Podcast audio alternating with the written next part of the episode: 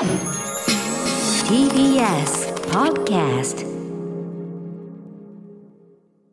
TBS ラジオキーステーションにお送りしているアフターシックスジャンクション。さあ来週。2021年1月5日火曜日のお知らせです、毎年のことですけど、うん、すぐ慣れるんだけど2021って見るとあ未来みたいになんない？ね。毎年なんだけどね。でそれが特にさ2021だからですよ。なんで？わかんないけど。なんだよ。20でもなく21だからだまあね未来がやってまいりました、さあということで、えー6時半からのカルチャートークが文筆家の岡田由紀さんが登場、はいやったはい。2020年のミュージカル界の振り返りを伺います。えーそして7時からのライブダイレクトはクラシックなアニソンや DM 音楽を7インチレコードで DJ する DJ 二竹さん久々の登場です。そして8時台の特集コーナー「ビヨンドザカルチャーはこちら。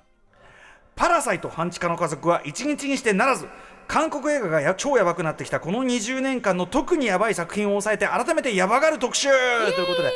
まあ、韓国映画本当に充実してきたなというのはね続いております、うん思えばまあ1999年首里ぐらいから韓国映画すごいモダン化が始まってですね、でその僕の記憶だとやっぱり2000年代初頭、まあ、あのパク・チャヌクとかポン・ジュノとかはいはいがぐいぐい出てきて、あこれはやばいというふうになってきていよいよいよいよなってきての2020年パラサイトで頂点を極めという、えーということで、まあ、このクオリティ高くなってるのはもちろんこの一朝一夕になったわけじゃないわけですよね。えーということで改めて、えーなぜこの韓国映画がここまでやばくなったのかそしてその過程としてね、えーここのこの作品が確かにここが大きかったとか転機っていう転機となるような部分、うん。はい、えーキーポイント。あるいはその前の部分ですねその首里よりさらに前それこそね、えーパラサイトもこう参考にしたと言われているこうキム・ギヨン監督の,、ん。じあの下女であるとか、えーそんなあたりから含めてちょっとですね韓国映画の話をバッツリする特集したいと思います、えー1月8日に別冊映画秘宝決定版韓国映画究極ガイドという本。これあの別冊映画秘宝が映画秘宝も久々復活しましたし別冊映画秘宝も久々の復活ということ。しかもそこにですね、えー宇垣さんと私歌丸、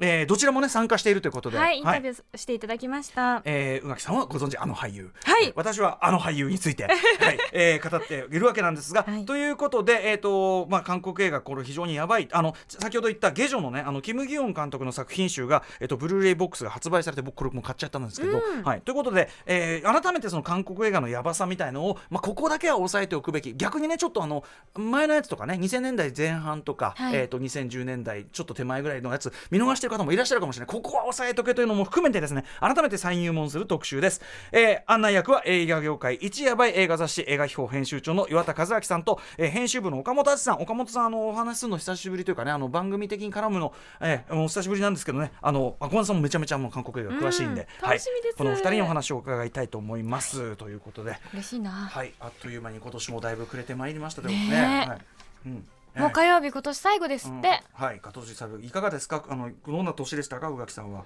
2020年は何をやってたんやろうなって思ってたらうん終わります、まあでも本出したりとかね。あとそのやっぱ活躍の場がさらに飛躍的に広がったというかいやもう本当ありねがたいことです。いろんなね、うん。なんか仕事ができる状況にあったっていうことはすごく喜ばしいことだと思います。僕がやっぱりすごく誇らしく思うのはやっぱりそのその中でやっぱ宇垣さんのそのかちゃんとカルチャー味っていうか、うん。宇垣さんがちゃんとこういうこと漫画の詳しいとかちゃんとこういうものを知っているとかっていうことを踏まえてお仕事がちゃんと広がっているところそこがやっぱり僕は誇らしく思いますしあね。なんたってベスト映画で馬券万馬馬券さすが万馬券当てた